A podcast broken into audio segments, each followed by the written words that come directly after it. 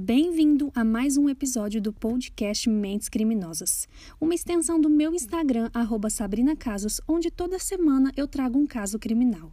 Desde já eu recomendo que, se você for sensível ao tema, que não continue ouvindo ao podcast para o seu próprio bem.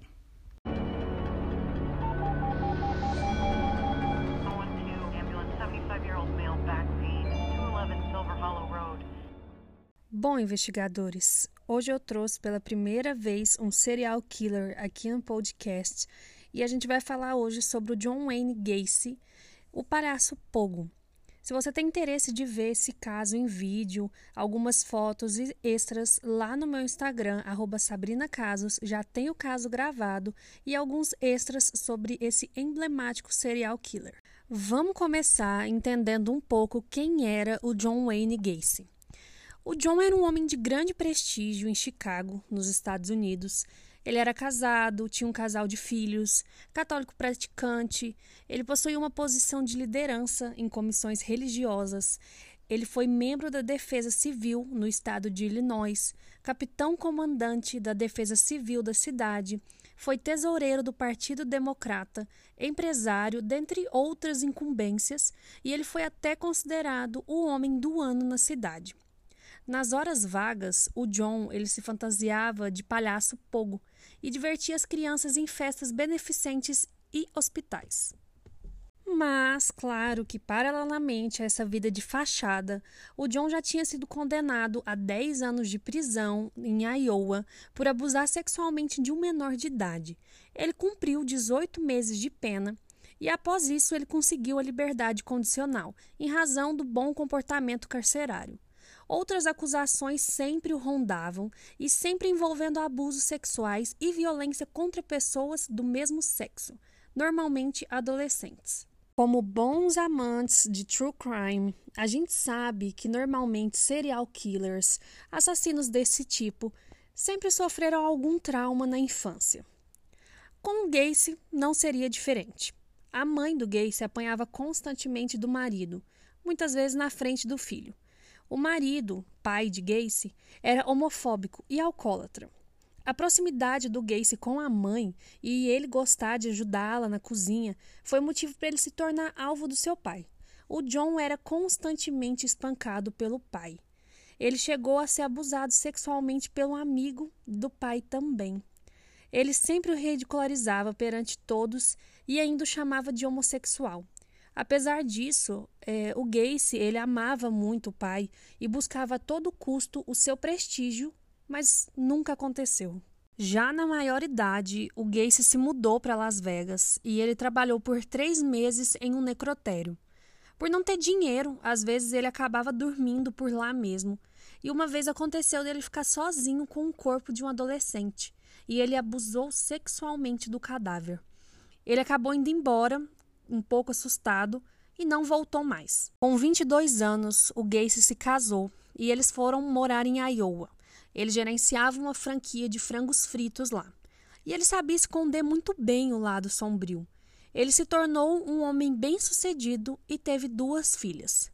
Ele acabou recebendo um pedido de desculpas do pai sobre a homossexualidade. O Gacy criou um bar no porão da casa dele, onde ele convidava meninos adolescentes seus funcionários.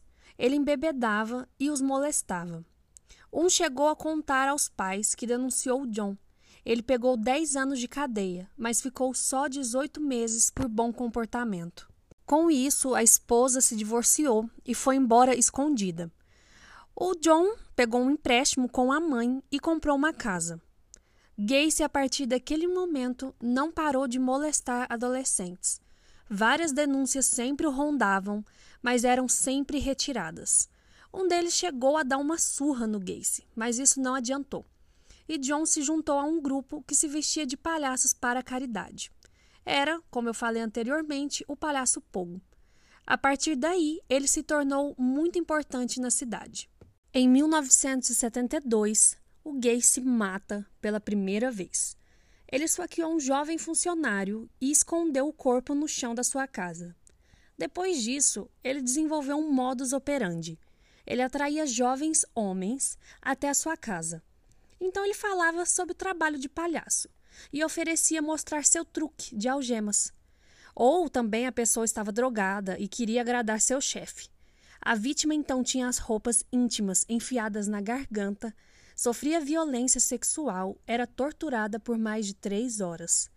Depois era morta e escondida sobre o chão embaixo do porão. Às vezes o truque utilizado por Gacy era o truque da corda, que era posta no pescoço da vítima e ela era estrangulada. Gacy já fingiu ser policial e matado jovens dentro do carro. E um momento onde a casa não cabia mais corpos, ele atirava em um rio. A polícia entrou na história, né, quando um menino de 15 anos desapareceu e ele tinha saído para uma entrevista de emprego com John Gacy. Então a mãe contou para a polícia. Eles relacionaram esse caso com os outros desaparecimentos que estavam acontecendo na cidade. John zombava da polícia. Em determinado momento, um carro de polícia ficava seguindo ele pela cidade e ele corria ao lado do carro e dizia: Até o palhaço consegue escapar da polícia. Mas em uma das visitas dos detetives à casa de Gacy, um deles foi ao banheiro e sentiu um odor cadavérico liberado pelo sistema de ventilação. Então fizeram buscas e encontraram o cemitério embaixo da casa dele. Gacy foi preso em 1978. Até hoje não se sabe exatamente quantas vítimas ele fez, mas ele foi julgado pela morte de 33 homens. Ele ficou por 14 anos no corredor da morte. Ele tentou suicídio, ele se tornou alcoólatra e ele começou a pintar quadros de palhaços na cadeia. Suas últimas palavras antes de receber a injeção letal foram: Beijem minha bunda. Do lado de fora, o povo comemorou e eles usavam camisetas com a famosa frase: Sem lágrimas para o palhaço. Investigadores, eu espero que vocês tenham gostado do caso que eu trouxe hoje, o primeiro serial killer aqui no podcast. Não esqueçam, se vocês quiserem ver os extras, essas pinturas do John Wayne Gacy, tudo está lá no meu Instagram, @sabrina_casos. Se você quiser algum caso em específico, também me deixe lá que eu coloco na lista para trazer para vocês. Até o nosso próximo episódio.